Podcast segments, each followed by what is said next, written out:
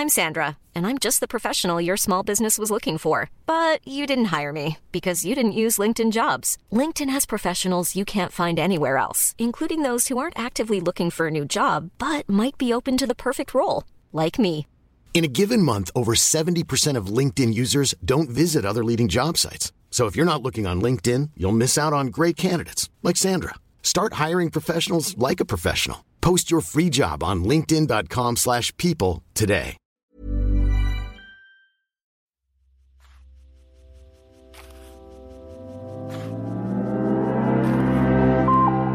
Abhören mit Mieze Katz, der Hörbuch-Podcast von Spooks. Hallo ihr lieben Abhörer und Abhörerinnen. Willkommen zu einer neuen Folge unserer beliebten Hörbuch-Streaming-Show Abhören mit Mieze. Heute die Ausgabe Nummer 6 und wie immer äh, bin ich dabei natürlich nicht allein. An meiner Seite meine Sonne Ralf. Ralf, wie geht's? Ja, läuft. Ja, ist immer wieder schön mit dir. Hm. Mhm, der Austausch so flüssig. Gut, Schweige dich jetzt tot. ja, merke ich schon. Ihr Lieben, wie immer blicken wir auf das aktuelle Audiogeschehen bei Spooks. Diesmal natürlich wie immer mit einem Themenfeuerwerk. Wir beschäftigen uns mit Wolfgang Herrndorfs letztem Werk. Wir gehen backstage mit Ralf und schauen, wie Verlage Bücher aussuchen, die zu Hörbüchern werden. Außerdem interviewt Ralf mich.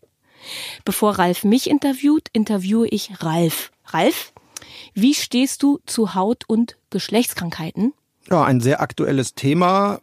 Und solange man da unten oder oben oder auch in der Mitte nichts hat, kann man das ja mal reinhören. Ne? Man merkt so ein bisschen, betretenes Schweigen ist ein absolutes Tabuthema. Und äh, es gibt zum Glück Frau Dr. Adler. Die hat sich in ihrem Buch Darüber spricht man nicht intensivst mit Haut- und Geschlechtskrankheiten und mit Tabus beschäftigt. Ich würde sagen, liebe Hörerinnen und Hörer, let's go! Frau Dr. Jael Adler hat mit ihrem Buch Darüber spricht man nicht schon ihr zweites Buch geschrieben. Ist dir das klar gewesen beim Hören? Kennst du das erste? Nee, das erste habe ich nur wahrgenommen, nachdem ich das zweite entdeckt habe, weil es so ein wahnsinnig hottes Thema ist. Ja, auf jeden Fall. Das erste ist 2016 erschienen, heißt Haut nah und war Platz eins der Spiegel Bestsellerliste. Ja, da siehst du mal, durch Umwelteinflüsse und weil die Leute immer so komische Sachen essen, kommen halt die Pickles und da kennt die sich aus. kennt die sich aus. Die, äh, sie ist eine von uns, lieber Ralf. Die hat tatsächlich eine Praxis in der Richard-Strauss-Straße 37 in, Berlin. Da das kann ist man ja der hin. feine Teil. Also ich Ja. nicht, ich komme ja aus dem Ghetto. Aus dem Ghetto. Trotzdem finde ich es witzig, da kann man hin. Also oft finde ich. Ja, aber das ist blöd bei Was sowas. ist Da das? hast du irgendwie einen Furunkel am Hintern und dann landest du in so einem Buch. Ja, nee, aber also da wird ja wohl nicht stehen. Ralf Doch. Liemczek kam mit einem Furunkel Doch, am Hintern. Mieze hat, was sage ich jetzt hier nicht so, ne? Nein, aber genau das ist es ja. Also Ja. sie bricht Tabus, indem sie darüber spricht, auf extrem humorvolle Art und Weise. Ja, ein Tacken zu humorvoll, aber schon lustig. Findest du? Zu ja, humorvoll? also das ist so, manchmal ist zu sehr hihi, aber da steht ja auch Substanzielles drin. Also doof ist die nicht. Ich habe dieses Hörbuch sehr geliebt. Es kommt daher aller Damen mit Charme von Julia Enders. Ja, das ist ja auch sowas. Ja, es äh, allerdings liest Julia Enders ihr Buch selbst. In unserem Fall ähm, wird darüber spricht man nicht von Tessa Mittelstädt gelesen. Auch bekannt als freche, flotte Assistentin der Kölner Tatort Männer. Ja, äh, Nicht mehr. Da hast du absolut recht. Sie ist zurück zum Tatort. Sie war aber beim Münsteraner Tatort. Ja, da war sie Cameo. Ja. Und dann haben sie, oh, die weiß ja die Kölner Tatort und so. Aber Sie hat- ansonsten hat die jetzt auch ein Kind, habe ich gelesen. Da hat man auf jeden Fall zu tun. Genau, und das ändert ja meistens bisschen die Stimme, oder? Oh, Doch, habe ich gelesen. kann sein, muss nicht Hat sein. mein Stimmtrainer mir gesagt. Ah, er hat auch mehr gesagt, ja. du müsstest mal mehr so aus der Gebärmutter sprechen. Also ich ähm, bin froh, dass Tessa Mittelstädt liest. Sie ist in, sie ist eine tolle Schauspielerin, sie ist in ganz vielen Serien unterwegs und ich finde, dass sie diesem Buch und dieser, diesem Tabu und diesem Thema eine absolute Leichtigkeit gibt. Und mir hat Stimmt. es, mir hat es gut gefallen, mit ihr zusammen äh, zu lachen und ähm, zusammengefasst. Die schafft den Limbo zwischen witzig und ernst, ohne dabei zu überdrehen. Ganz genau. Sie ordnet Körpertabus, gibt wertvolle Hinweise und ist dabei höchst unterhaltsam. Beschäftigt sich mit allem, was man hören kann, sehen kann, fühlen kann und riechen kann. Das ist sozusagen eine gute Besetzung, äh, weil äh, das ist ja unterschwellig neben der Sprechkunst. Man nimmt der das ab. Hattest du einen Lieblingsthemenbereich, Ralf? Ja, da ist ja ein großer Bereich, der so mit Sex zu tun hat und da habe ich so gehört und dann wurde es medizinisch und bisschen fies und dann habe ich vorgeskippt. Alles klar. Ich muss auch sagen, der äh, Bereich war höchst amüsant. Eine meiner Lieblingsaussagen kommt im Track 33 vor. Der Penis ist die Wünschelrute des Herzens. Ja, da hat die bestimmt lange dran getextet. Da möchte ich ein T-Shirt von haben. Ja, Das das kannst du dann so in Neukölln in so einem Ironie-Shop, äh, wo so New Yorker kaufen gehen.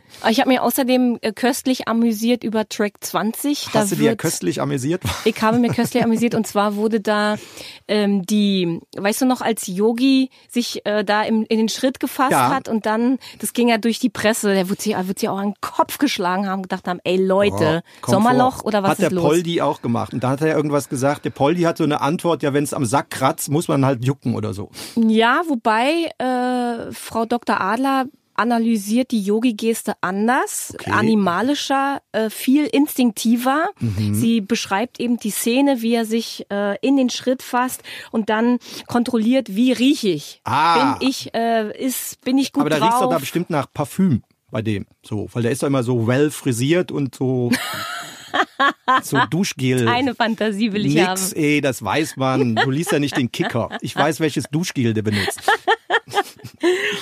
Auf jeden Fall ist das ein Hörbuch, das werde ich immer wieder hören, wenn ihr einen Großputz demnächst plant. Und im Frühling äh, steht ja sowas gerne mal auf der To-Do-Liste.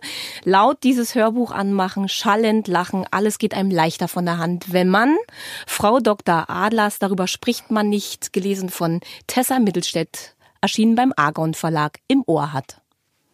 Prima, dann kommen wir jetzt zum Backstage. Ein Fall für Ralf. Ralf, heute beschäftigen wir uns mit der Frage, wie kommen die Verlage dazu, aus einem Buch ein Hörbuch zu machen? Wie entscheiden die sich? Also, wir müssen von vielem zum wenigen kommen. Das heißt, es ist ein Reduktionsverfahren wie bei einem Fond eines französischen Kochs. Das heißt, wir gehen aus von 80.000, 82, je nach Jahr, Buchtitel, die allein auf dem deutschen Buchmarkt, also das heißt Österreich, Schweiz, Deutschland, also im deutschen Sprachraum erscheinen. So, dann erste Reduktion, vieles fällt raus. Das heißt Fachbücher, Bildbände, Lexika, Fußball, Statistikbücher. Es wäre mal lustig, daraus ein Hörbuch zu machen. Das heißt, wir sind da schon bei einigem wenigen. So, viele Bücher fallen dann raus, weil es sich schlichtweg nicht lohnt. Das ist zwar traurig für die Autoren, aber wissen wir ja alle von, sagen wir mal, zehn Titeln äh, sind 2,5 im schwarzen Bereich. Das heißt, das Hörbuch nimmt nur den Erfolg, weil es ist ja eine zusätzliche Medienauswertung. Ja, und dann bleibt ein Rest von Büchern, das sind schon einige weniger, die zu Hörbücher werden können. Okay, und dieser Rest, wie wird damit verfahren? Was bedeutet das? Ja, der wird sich genau angeguckt, weil es gibt wiederum eine Statistik, dass ein Hörbuch ungefähr in der in Toto circa 10% vom Gesamtbuchumsatz einspielt. Das heißt, es ist so ein kalkulatorische ein 10%er halt. Ne? Also dann ist es so, dass erst das Buch erscheint und wenn das einen Aufschlag hat und erfolgreich ist, dann kommt das Hörbuch Nee, nach? nee, es ist viel zeitgleicher, Ach weil so. also sozusagen im Rückraum von all dem bemühen sich die Hörbuchverlage, das zu kriegen, was sie wollen. Und das bedeutet, dass die Hörbuchverlage von den Buchverlagen vielleicht ein halbes oder vielleicht sogar sieben Monate früher schon die Listen kriegen, was erscheint. Also das heißt, im Vorfeld wird entschieden, was äh, dann zum Frühjahr oder zum Herbst erscheint.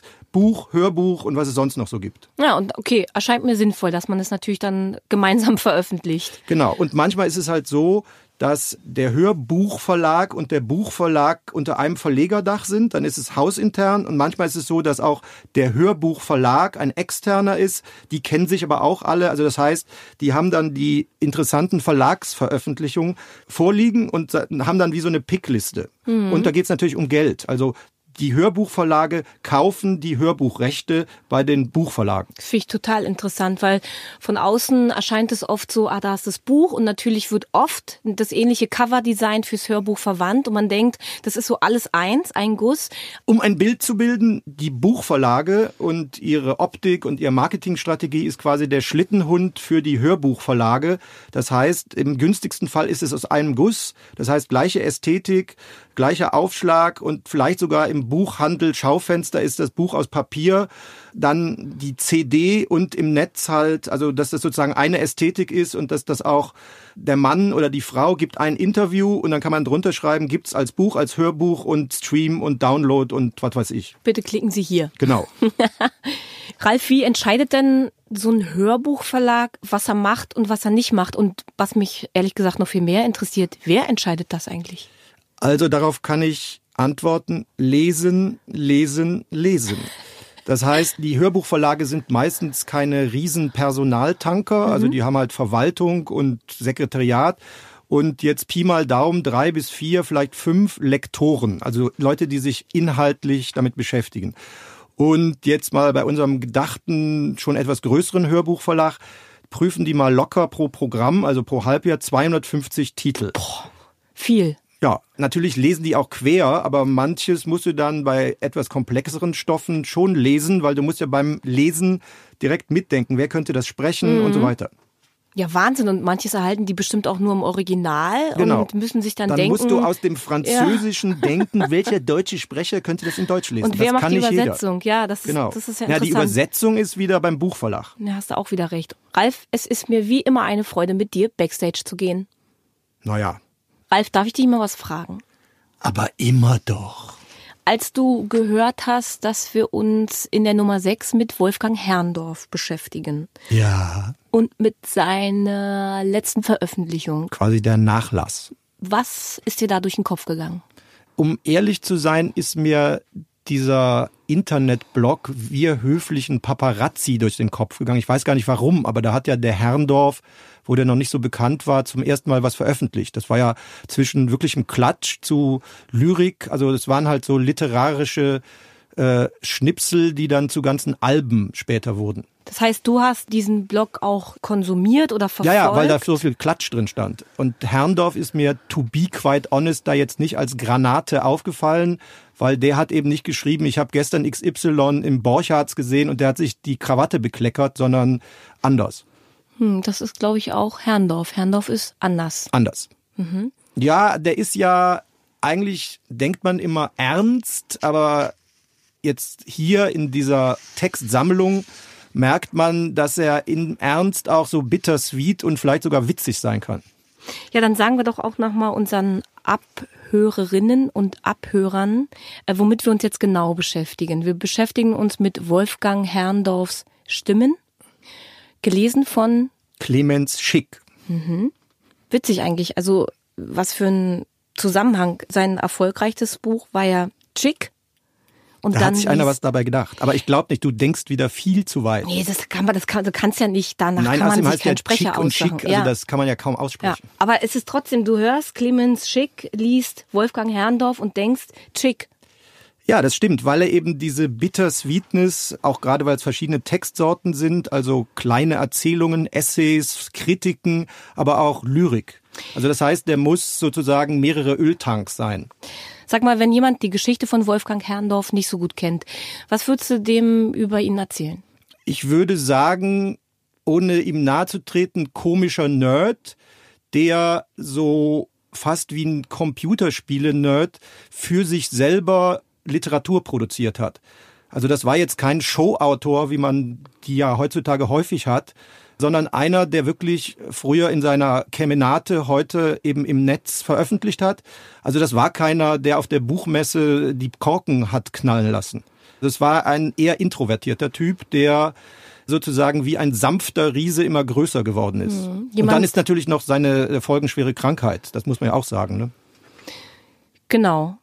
Bei ihm wurde 2010 ein Hirntumor diagnostiziert und bevor der ihm das Leben genommen hat, hat er sich für den Freitod genau, entschieden. Exakt.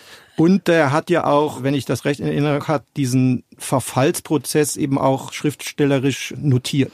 Genau, und zwar in dem Blog Arbeit und Strukturen. Ne? Ein wahnsinnig interessanter Mensch. Ich habe auch äh, gehört, dass er geschrieben hat, um zu schreiben, weil die Worte wie Blut durch seine Adern geflossen sind. Und er hat nicht geschrieben, weil er die Bühne gesucht hat und das Rampenlicht und eben den Bestseller gesucht hat, sondern die Geschichten ähm, waren einfach in ihm. Er hat auch das schöne Wort Worstseller geprägt. Ich ja, bin also man könnte sagen, das ist so ein bisschen äh, so Kitsch und äh, ah, ich bin so ein kleiner Hund, alle sind traurig. Also bei dem war das aber nicht so. Also sagen wir mal so, der war äh, true to the game. True to the game. Äh, beim Hören dieser sind auch Kurzgeschichten. Das sind verschiedene Stimmen quasi, äh, die denen wir folgen können.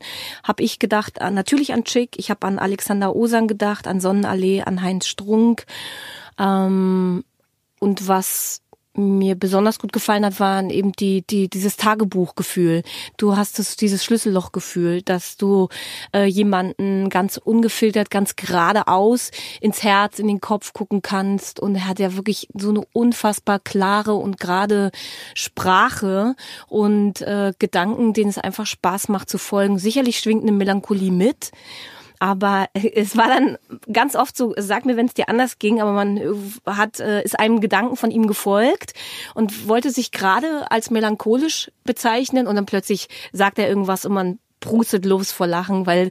Ja, das nennt man im Fußball Umschaltspiel. Also du lässt den Ball in der Abwehr laufen und plötzlich Tor, dann hat der Hannover 96 gar nicht begriffen, was da passiert ist. Also das beherrscht er super. Mhm. Das ist natürlich auch jetzt kein durchgängiges Buch, sondern seine, ich weiß gar nicht, wie man die nennt, seine Nachlasser haben mit seiner Erlaubnis mhm. sozusagen fertige Titel kuratiert. Genau. Also so diese Reihenfolge und die Zusammenstellung ist sozusagen eine, äh, eine Nachlasszusammenstellung. Also der Hörer muss sich das so vorstellen wie ein Kessel buntes.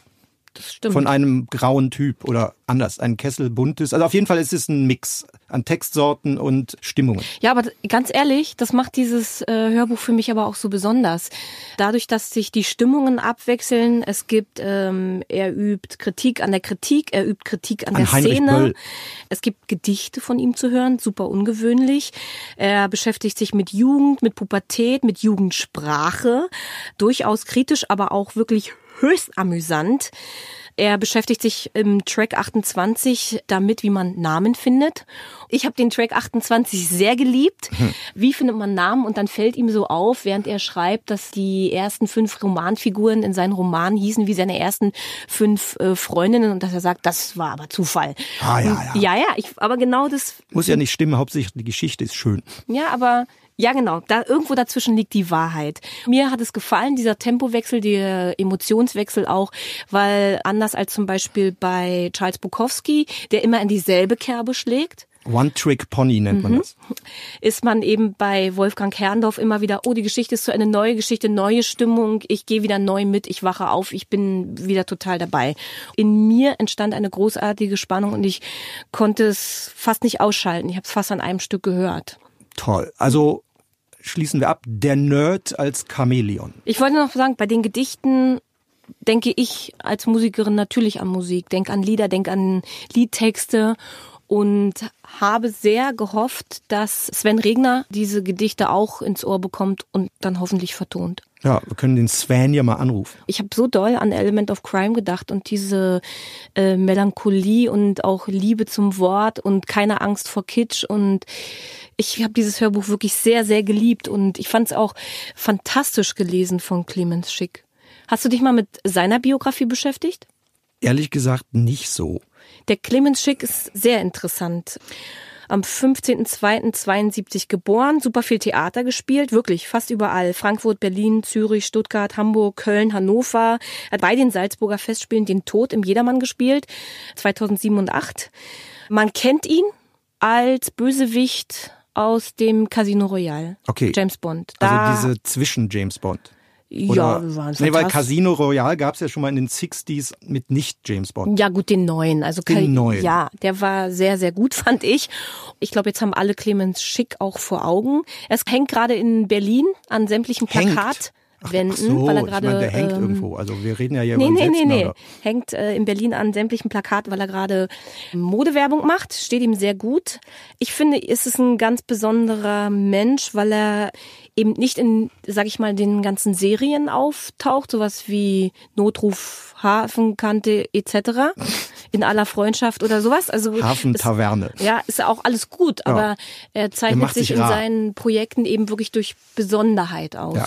Und insofern finde ich, das ist auch Wohl so eine, dem, der sowas kann. Weil sonst sind die. Schauspieler immer arbeitslos und warten auf irgendwas und der sagt, ach nö.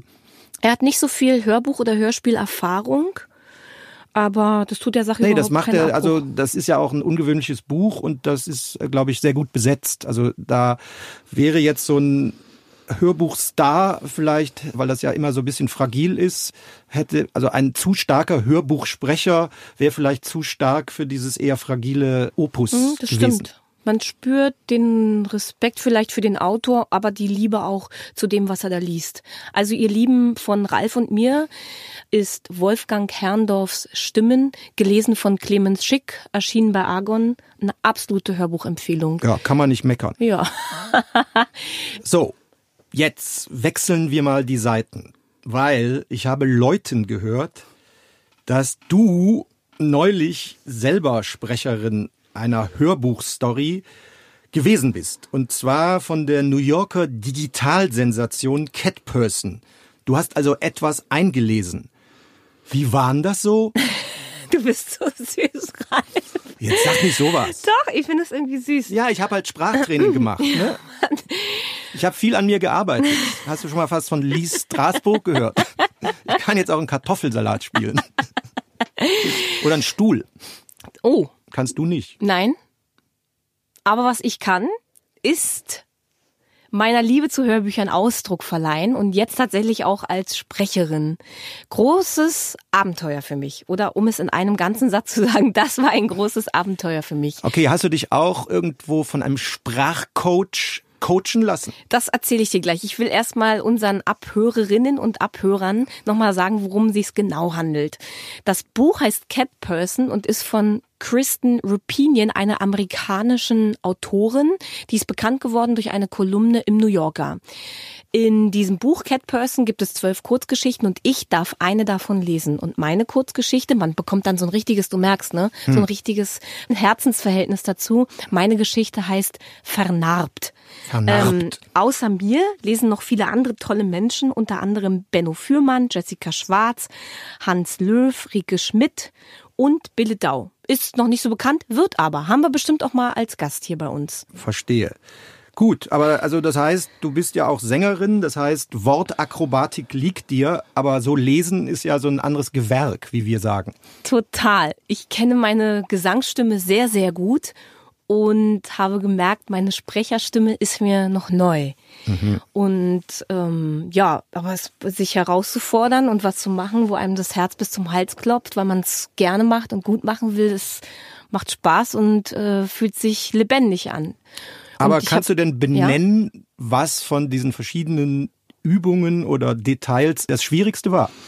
Was ist dir am schwierigsten gefallen? Ich fand am schwierigsten gleich am Anfang die richtige Geschichte zu finden. Weil wenn die Geschichte nicht zu dir passt, dann versuchst du die ganze Zeit was anzuziehen, was dir nicht passt. Und dann zwickt's am Bauch und am Ärmel passt es nicht und du zuppelst. Und das merkt man einfach als Zuhörer, wenn es nicht passt. Und das war wirklich besonders. Und dann habe ich die eine Geschichte gelesen, vernarbt gelesen, laut gelesen und gedacht, das ist es, das habe ich gespürt im ganzen Körper. Und dementsprechend fiel mir dann das Lesen und das Erarbeiten relativ leicht, weil ich finde die Geschichte toll, ich finde die Figuren toll. Was sicherlich auch eine Herausforderung war, war Mann und Frau zu sprechen. Ich finde verteilte Rollen zu sprechen, ohne dass man ja hallo, ja hallo, ohne dass man so künstlich die Stimme verstellt, finde ich schon auch spannend. Ist mir gut gelungen. Ich hatte keine wilden Fremdwörter drin. Ich musste zum Glück nicht Massachusetts aussprechen.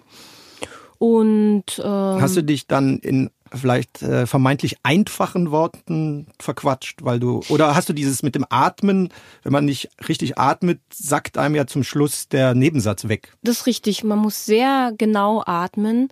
Und ich hatte ein bisschen Angst davor, dass ich zu schnell spreche, weil ich so aufgeregt bin. Mein Herz hat so geklopft, habe ich gedacht, das hört man bestimmt auch. Aber du musst ja nur abhören mit Mieze hören. Dann weiß, und dann ja, vor allen Dingen Backstage schon, mit Ralf muss ja, ich genau, dann hören. Das ist so wie diese, äh, diese Geschlechtsärztin, die gibt dann Tipps, wie man besser spricht. ich war ähm, in einem tollen Studio und hatte eine ganz tolle Regie, die Sabine Bus und die kannte die Geschichte in und auswendig und wusste sehr genau, was ist das für ein Charakter. Und wenn ich nicht genau wusste, wo geht die Betonung hin, dann haben wir nochmal besprochen, in welcher Situation ist sie. Zum Beispiel einmal überlegt sich die Person, ich könnte auch die Polizei rufen. Ich könnte die Polizei rufen. Und da ist wirklich entscheidend, aus welcher Position heraus sagst du das. Sagt man es ängstlich, sagt man es selbstbewusst, äh, bist du ganz in Gedanken oder bist du gerade dabei, es zu tun? Das war es ist, äh, ah, ich, ich weiß, so die Details. Ich ne? weiß, warum das, warum ein Sprecherjob ein Schauspielerjob ist. Und so zum Abschluss hast du jetzt Blut geleckt, wenn wir dich demnächst bei Herr der Ringe oder so Fantasy-Dinger hören. Sofort. Ich liebe Hörbuch und das, dieses Erlebnis, es selbst sprechen zu dürfen, das, ich, sofort, ich bin sofort Ihr wieder könnt dabei. ja bei, wenn's bei passt. eurer Band demnächst so, so eine Unterbrechung, so eine Revue und dann liest du was. Auf so Konzerten. Multimedial. Multimedial. Muss ich nochmal drüber nachdenken, Ralf. Und Ralf, soll ich dir ein Geheimnis verraten? Also wenn's kracht schon, In meiner Welt kracht's. dann Ich- lass mal kommen. Gehe im März mit der Autorin auf Lesereise und Mit der Amerikanerin. mit der Kannst du Amerikanerin. überhaupt Englisch? Mit der amerikanischen Autorin, korrekt. Kristen Rapinion. Du siehst, Aha. Dann ich bin, weißt du, was das Gute ist, Ralf? Ich bin da nicht fürs Englischsprachige zuständig. Okay, aber dann könnt ihr ja Backstage so Rotweinchen trinken oder so. Oder was die trinkt, Ingwertee. Das ist so klischeebehaftet, Ja, Freunde. das Leben ist ein Klischee. Ja, nein, ihr kommt vorbei und bildet euch eure eigene Meinung. Ralf, kann ich drauf zählen, dass du uns auch besuchst? Auf jeden Fall, weil eine Ja. Frau mit so einem Nachnamen, die muss man mal gesehen haben. Gehört. So, ihr Lieben, von Ralf und mir also viel Vergnügen für eure Ohren gewünscht. In diesem Falle nochmal Wolfgang Herrndorf mit Stimmen, gelesen von Clemens Schick. Dr. Adler, darüber spricht man nicht, gelesen von Tessa Mittelstädt. Oder Kristen Rupinian, Catperson, unter anderem gelesen von Vize Katz. Wir wünschen euch viel Vergnügen, bon voyage und wir freuen uns schon aufs nächste Abhören mit euch. Dann geht's um Florian Ilies und David Safir. Tschö mit Ö. Das war Abhören mit Mieze Katz, der Hörbuch-Podcast von Spooks.